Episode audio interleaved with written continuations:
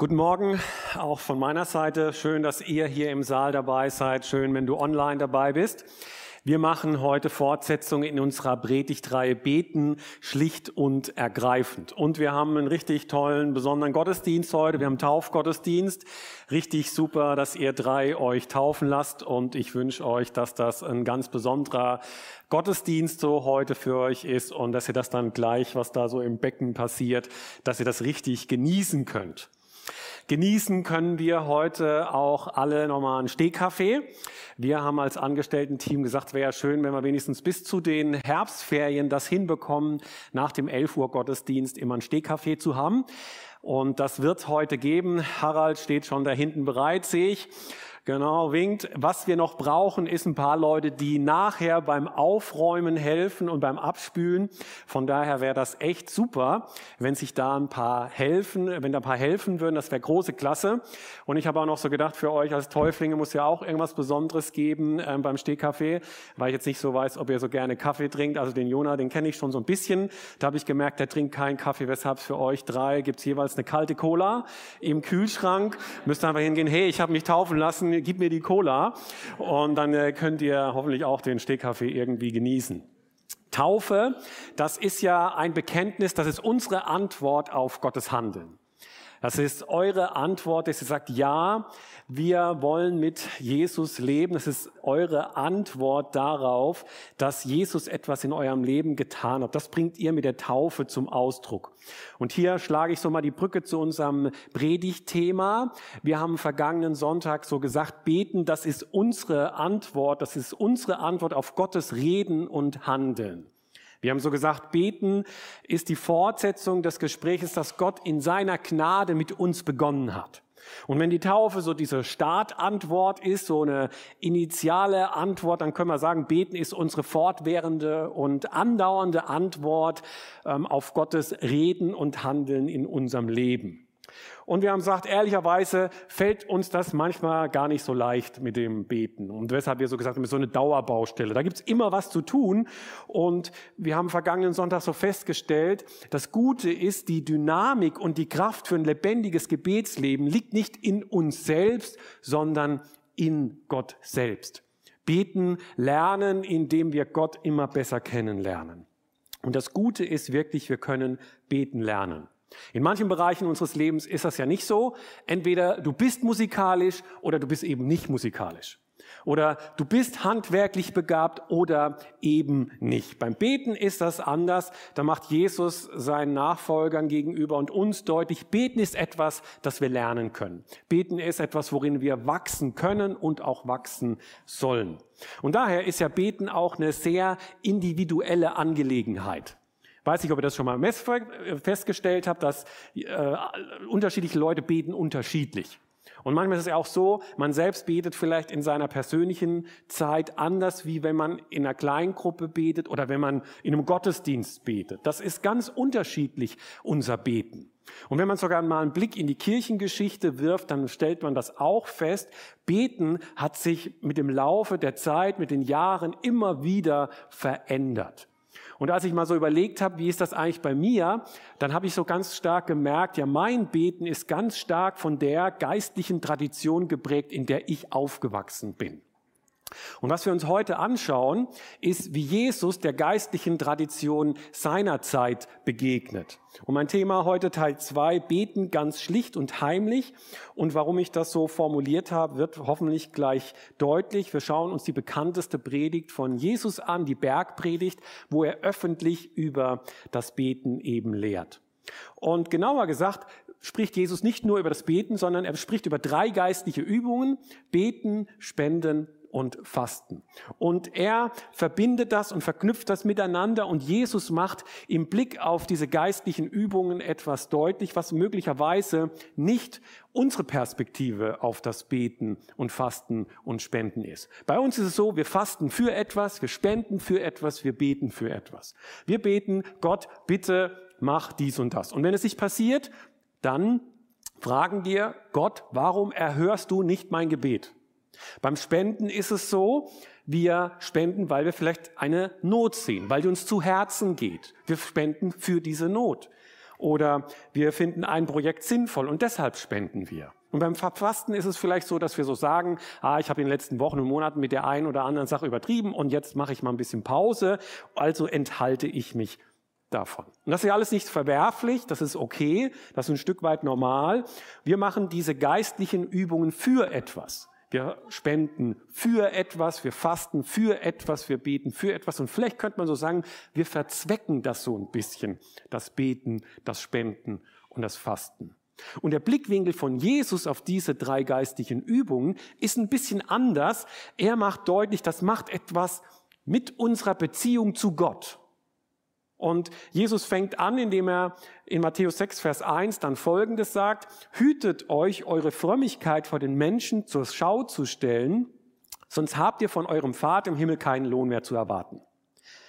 Wir merken, Jesus benutzt nicht ähm, die Worte geistliche Übung oder stille Zeit, er spricht von Frömmigkeit, was aber im Grunde das Gleiche ist.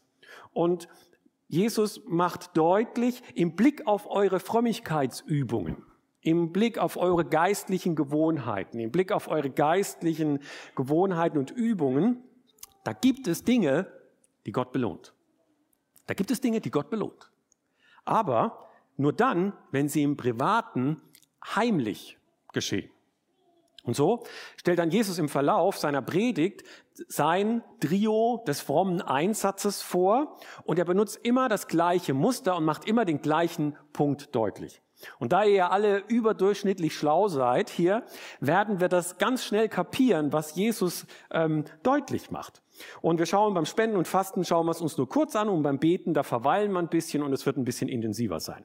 Also für das Spenden sagt Jesus Folgendes, wenn du zum Beispiel den Armen etwas gibst, lass es nicht, lass es nicht vor dir her mit Posaunen ankündigen, wie es die Heuchler in den Synagogen und auf den Gassen tun, um von den Leuten geehrt zu werden. Ich sage euch, sie haben ihren Lohn damit schon erhalten. Jesus kritisiert, wenn du spendest, dann soll das keine Show sein. Wenn es doch zur Show wird, dann ist der Lohn Anerkennung bei den Menschen. Boah, ist der fromm. Wie soll es stattdessen sein? Jesus, wenn du den Armen etwas gibst, soll deine linke Hand nicht wissen, was die rechte tut, was du gibst, soll verborgen bleiben. Dann wird dein Vater, der ins Verborgene sieht, dich belohnen.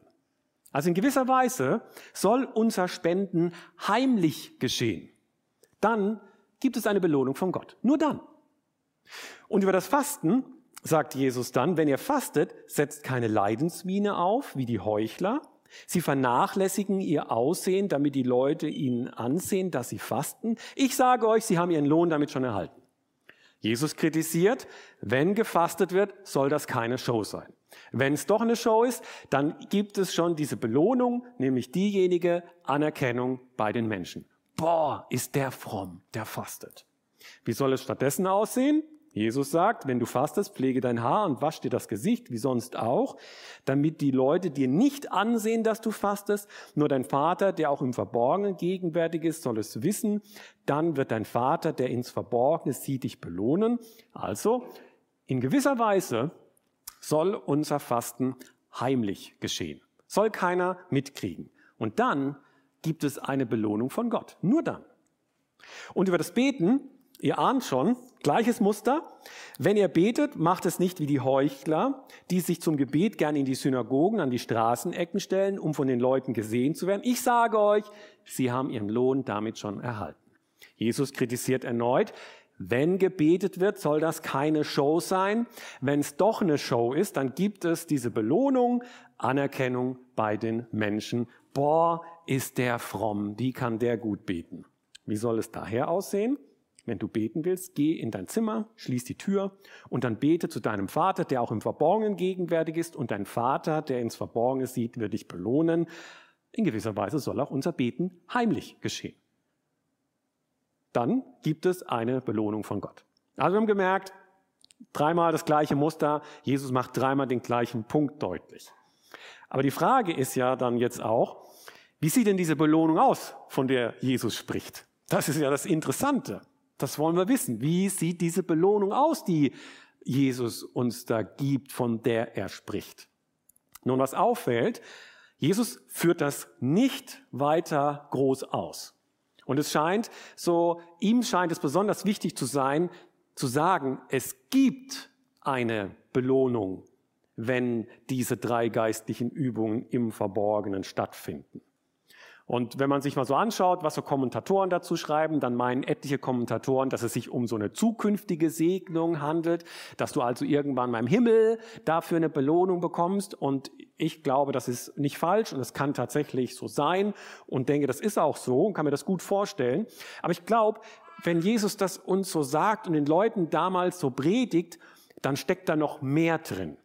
Und mir hilft es, was C.S. Lewis einmal dazu schreibt. Er sagt nämlich, wahre Belohnungen sind nicht einfach an die Tätigkeit geheftet, für die man sie erhält, sondern ergeben sich aus dem Vollzug dieser Tätigkeit selbst.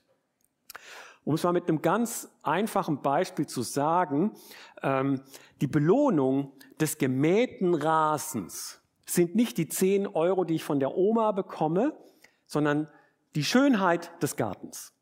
Die Schönheit der wiederhergestellten Ordnung. Dass ich mir das anschauen kann und einfach die Schönheit der fein geschnittenen Grashalme sehen kann. Wahre Belohnungen sind nicht einfach an die Tätigkeit geheftet, für die man sie erhält, sondern ergeben sich aus dem Vollzug dieser Tätigkeit selbst. Im Blick auf das Spenden ist es dann so, wenn ich einem Notleidenden helfe, dann ist die Belohnung zu wissen, ich habe Not gelindert. Zu wissen, da geht es jemandem besser. Das ist Belohnung genug. Zu wissen, ich habe Liebe gezeigt, ich habe den Willen Gottes getan. Darin liegt dann die Betonung und die Belohnung. Und nicht in der Verzweckung, meinen Ruf damit aufzupolieren. Und wenn es ums Geld geht, ich glaube, dann verstehen wir das ziemlich schnell. Und ich glaube, deswegen bringt Jesus auch diese Verbindung zum Fasten und zum Beten noch dazu. Wie könnte es dann beim Fasten sein? Beim Fasten geht es nicht darum, meinen Ruf aufzupolieren, sondern darum, konzentriert vor Gott zu sein. Ohne die Ablenkung der täglichen Routinen. Und dieses vor Gott sein, dieses fokussierte vor Gott sein ist dann Belohnung genug. Und beim Beten geht es dann in eine ganz ähnliche Richtung und es wird noch deutlicher, wie Jesus das sagt. Wenn du beten willst, geh in dein Zimmer, schließ die Tür und dann bete zu deinem Vater, der auch im Verborgenen gegenwärtig ist und dein Vater, der ins Verborgene sieht, wird dich belohnen. Was ist das für ein Zimmer? von dem Jesus spricht. Also es war ja damals jetzt nicht so, äh, dass die Leute so zehn Zimmer hatten oder fünf Zimmerwohnungen, sondern meistens gab es eben ein Raum und dann gab es noch einen anderen Raum, nämlich den Vorratsraum. Und das war ein dunkler Raum ohne Fenster, abgeschieden war man dort, ohne Ablenkung und vielleicht gerade genug Platz, um dort sich hinzustellen. Und da soll Beten stattfinden. Warum?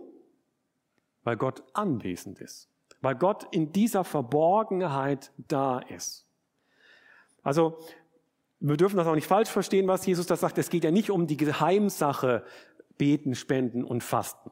Also er will das ja nicht, dass wir das so verheimlichen oder dass das, dass das, dass das gar keiner mitkriegt, wenn wir das machen. Das geht ja auch gar nicht. Also wer in einer Familie lebt oder mit jemandem anderen zusammenlebt irgendwie und dann fastet, dann merkt man das ja, wenn der plötzlich nichts mehr isst. Oder wenn äh, Geld gespendet wird, dann merkt man das ja auch mit der Zeit. Wenn immer Geld aus dem Geldbeutel fehlt oder monatlich irgendwas aus dem Konto abgezogen wird, dann merkt man ja auch, okay, da geht Geld irgendwie weg. Und so ist es ja auch beim Beten. Ähm, das kriegt man ja auch mit, wenn einer zu Hause betet oder sich zum Gebet zurückzieht. Was Jesus machen will, er will das öffentliche Beten nicht verbieten, aber er will es hinterfragen. Es geht so um die Herzenshaltung, mit der wir beten. Das ist ihm wichtig. Er fragt, hey, welches Publikum ist dir wichtig? Beim Spenden, beim Fasten und beim Beten. Welches Publikum ist dir wichtig? Die Menschen auf der Erde oder Gott im Himmel? Das ist die Frage von Jesus. Und Jesus macht deutlich, beten findet seine Erfüllung dann in der Gegenwart Gottes. Die Belohnung die Gemeinschaft mit Gott. Wir sollen das Beten nicht nur verzwecken, es soll darauf ausgerichtet sein, Gott zu begegnen. Von ihm, von seiner Gegenwart soll das Gebet geprägt sein. So seinen liebenden Blick auf mir spüren. Dann findet Beten seine größte Erfüllung. Dann bekommen wir diese Belohnung, von der Jesus spricht.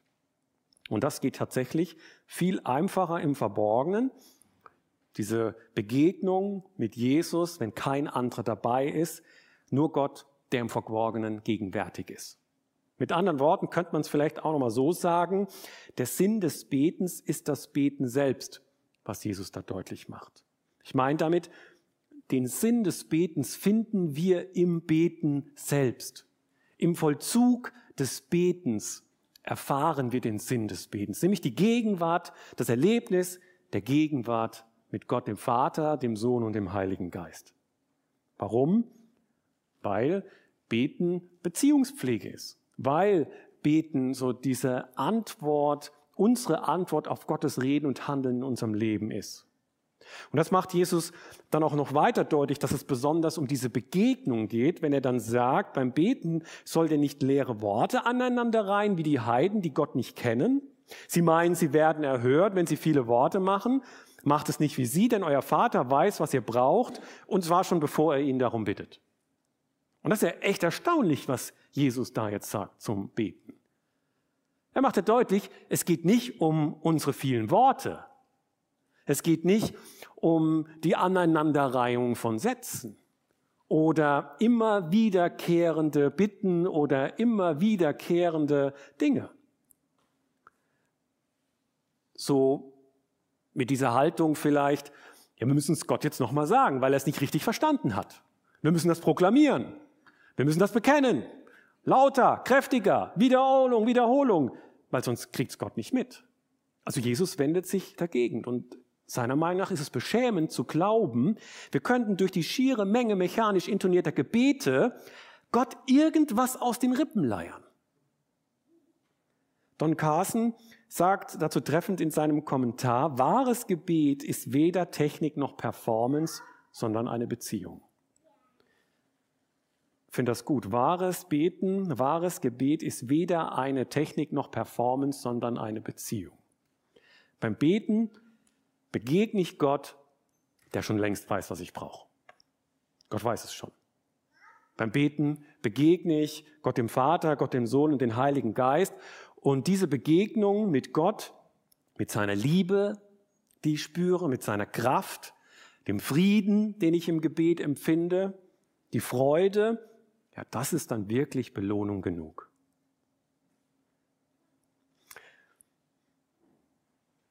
Hier so angekommen an der Stelle, darf ich dich mal fragen, wie du betest? Wie betest du?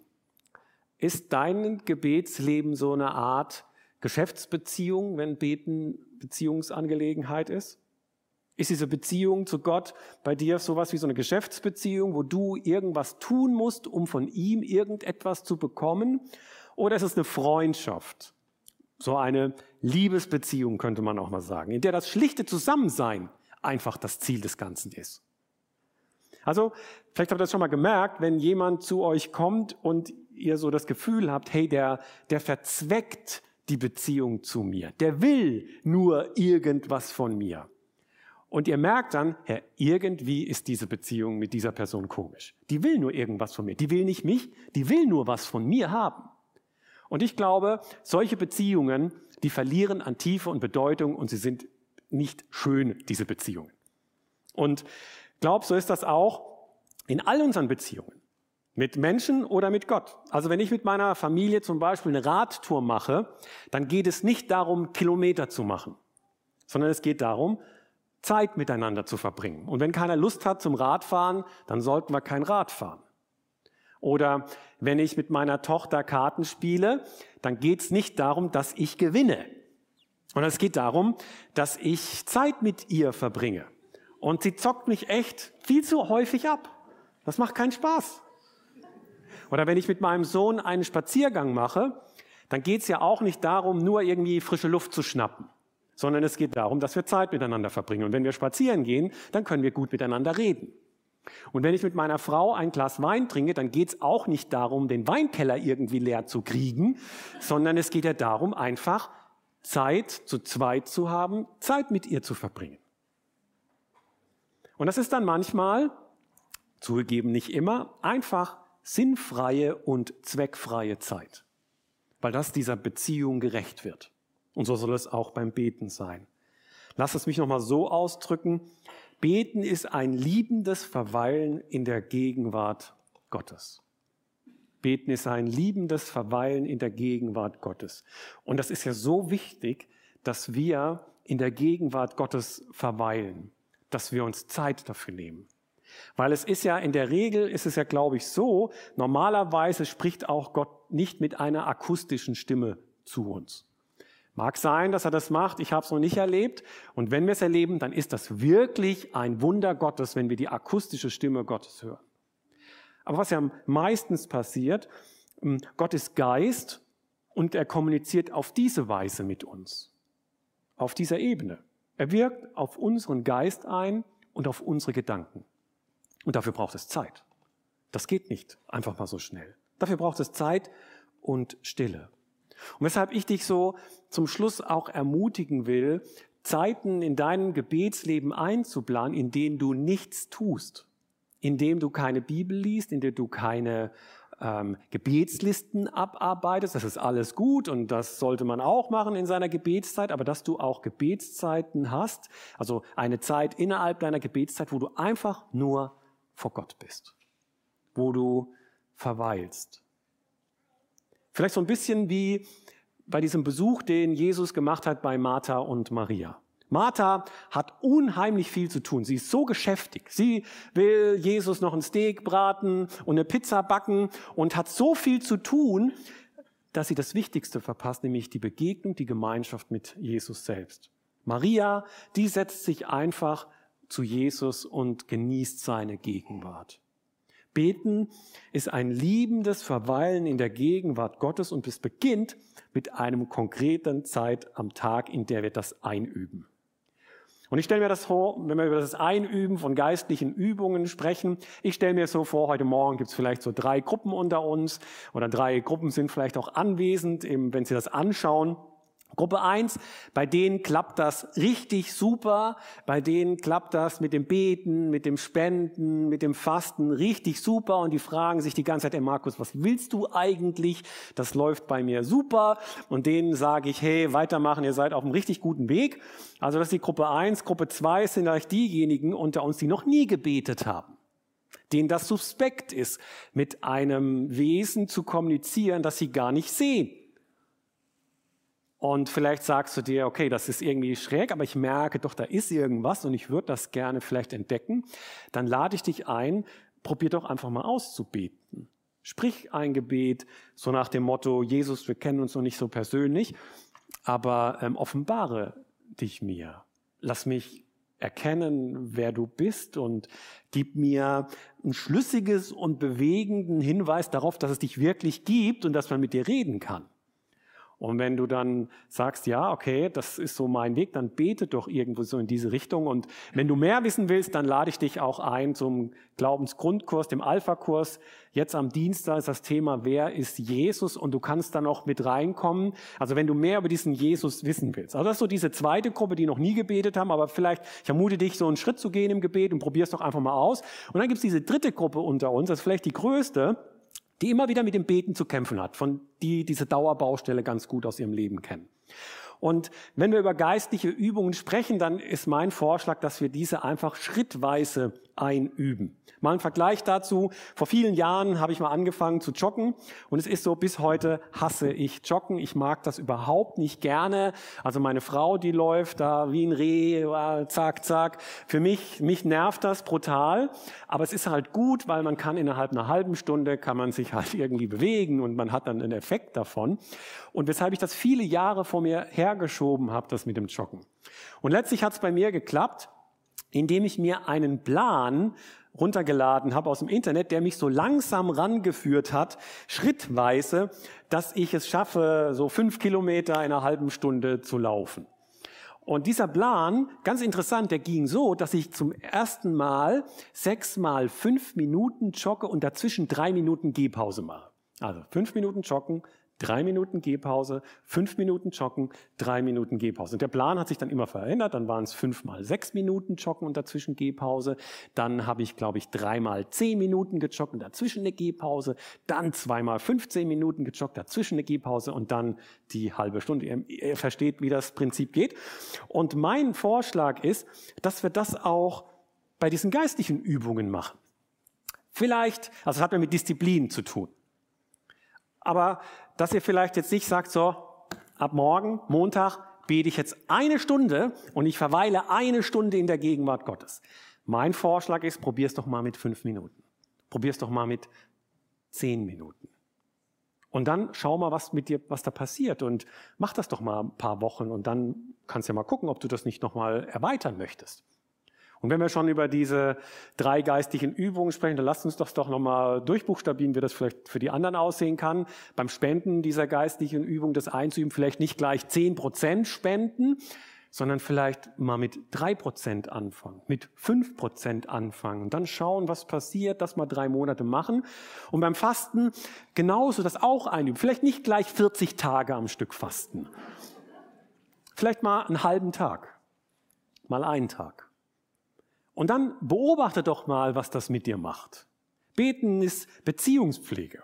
Und an irgendeiner Stelle in unserem Leben müssen wir sagen, ja, hier schaffe ich Raum für die Begegnung zwischen mir und Gott.